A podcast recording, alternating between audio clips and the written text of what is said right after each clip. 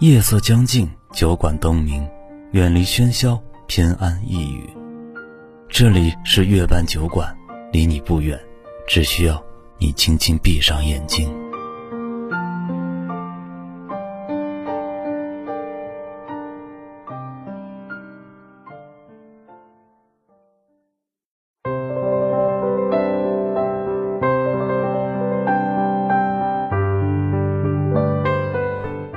个人的生命中，都会在某个特定的时间里，闯进一些无法预料、无法设防的人。大黄就是以这样独特的方式闯入我的生活。他原本是想英雄救美的，却不料反被我当成了土匪。其实这件事并不能怪我，谁让他染着一头刺眼的黄发，穿着花哨的条纹衬衫呢？而最让我难以忘怀的。是他留了一撮小胡子，加上他一脸的横肉，不能不让人对他的身份产生怀疑。那天，我正在一条大街上欣赏一场时装大赛，碧蓝的天空中，白云悠悠的飘着，清静的湖水旁，一个个身材修长的模特迈着优雅的步伐款款走来，他们若隐若现的玲珑，谋杀了不少的匪灵。我当时踩在一个椅子上，拿着相机对着那些活色生香的美女狂拍着，全然不知身边的事。突然听到旁边一阵骚动，居然说有人在偷我的钱包。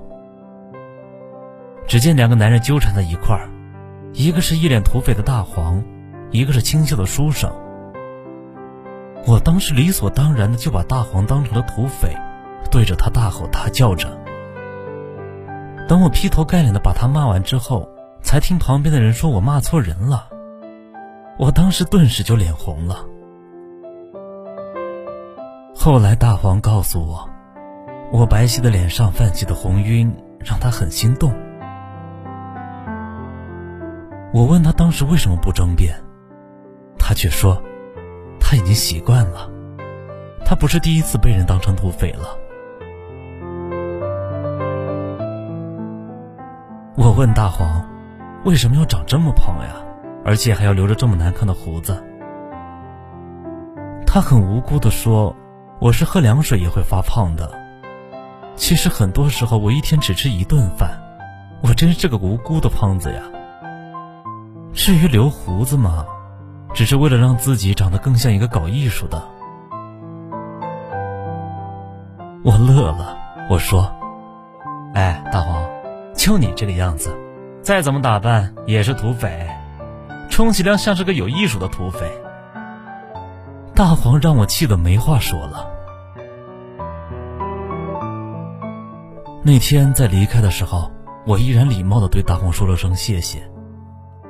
他不置可否的耸了耸肩，说道：“哎，谢就不必谢了，也许某天你会恨我的呢。”恨。这怎么可能呢？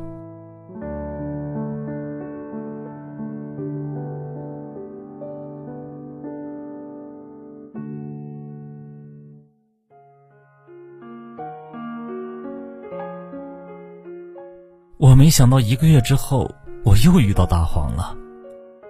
是在一个公园的地铁站里，大黄席地而坐，旁若无人的弹着吉他，唱着那首网络上很流行的歌。名字叫初恋，其中有一句歌词是这样的：“在这个世界里，只有你懂我，无论结果如何，我都不会感到遗憾。”起飞的时候很困难，但还是我静静的站在一边听他唱完。大黄唱完，抬起头看着我的时候，并没有意外。而像是看到相守已久的朋友，他说道：“你来啦。”我就这样的和大黄交往起来，我才知道原来那首《初恋》就是他的作词作曲。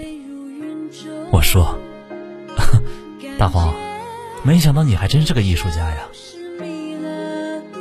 大黄却说道：“不，我只是个流浪歌手罢了，我都不知道明天会在何方。”流浪歌手，这是我第一次从电视以外的地方听到这四个字。我一直觉得这样的人离我很遥远。确实，在忙碌的城市里，大黄很容易被人忽略。匆匆走过的人群都不会注意到他的。我说：“大黄，你有没有发现你长得特别像那个唱《大花轿》的火风？”大黄自信地说：“火风啊，我知道的。总有一天我会比他更出名的。”这是我第一次认真的注视他。我突然觉得他身上有某种东西打动了我，是我曾经拥有，现在却无影无踪的东西。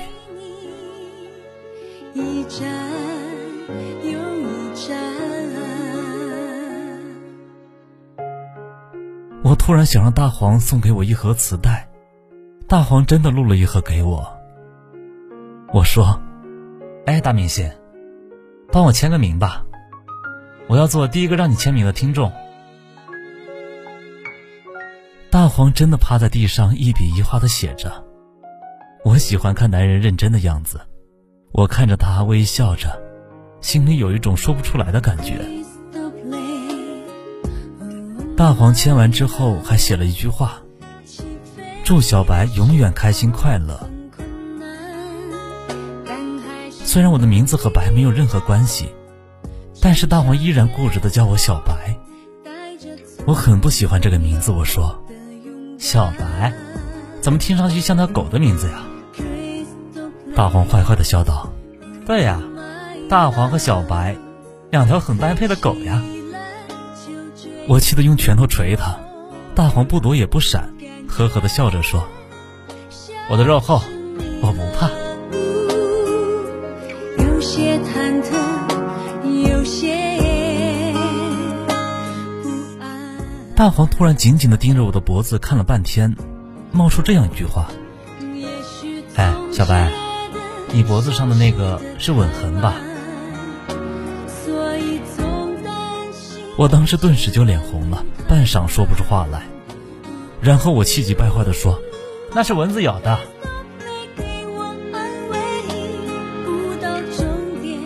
后来听大黄说，我那时的脸红像是个未经世事的孩子。他从来没有见过一个快要结婚的二十八岁的女子，还能如此的羞涩。那一刻，他对我动了心。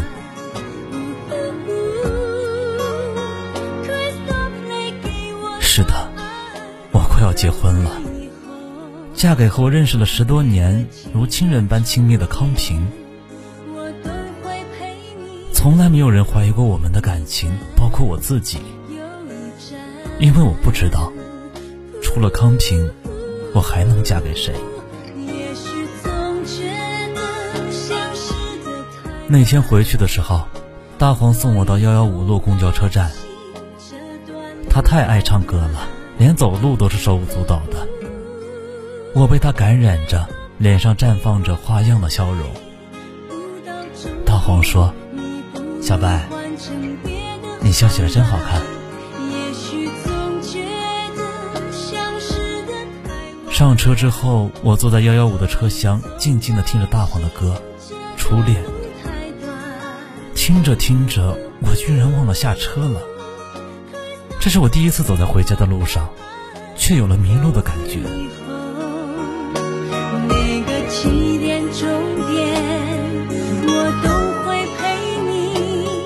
我和大黄见面的次数越来越多了，我经常找各式各样的借口。后来干脆不找借口了，顺理成章的和他去逛街。大黄尝着津津有味的吃着街边一块钱的羊肉串儿，看到他的样子，我觉得那真是世间一种难得的美味呀。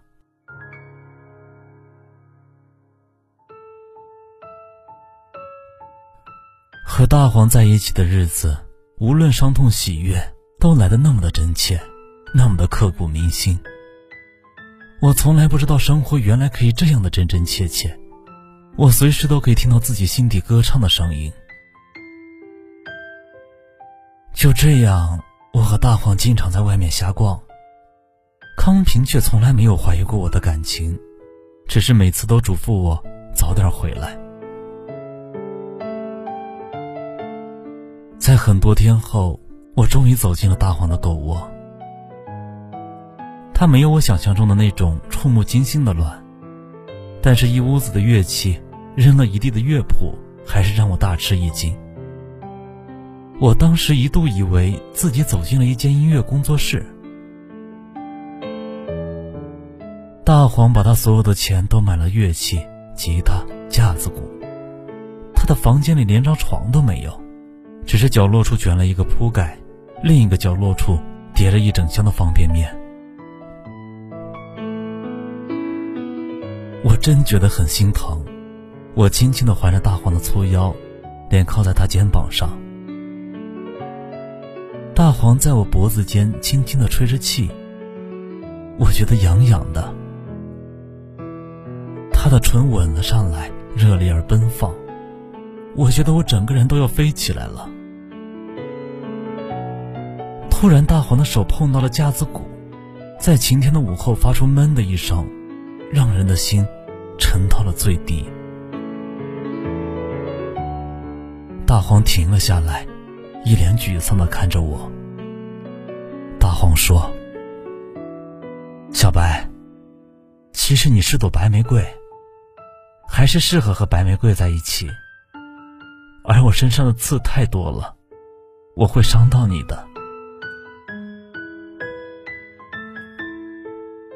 大黄就这样不告而别了，像他出现时一样毫无设防，无法预料。一年之后，我终于成了康平的新娘。他在阳光下对着我温暖的笑，承诺要给我一辈子的幸福。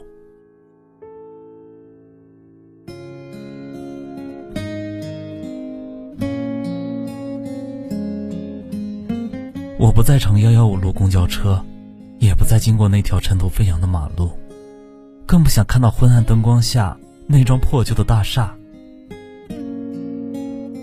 可是我却发现，虽然不乘幺幺五，也不再吃路边的羊肉串，但是我却无法阻止自己去关注那些行走在大街上微微发胖的男人，无法阻止忧伤的音乐在我身边流淌。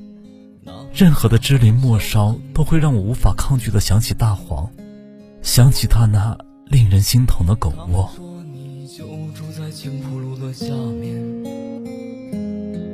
他们说你在某个阳光灿烂的午后，我一个人骑着单车，漫无目的的在上海的路上狂奔。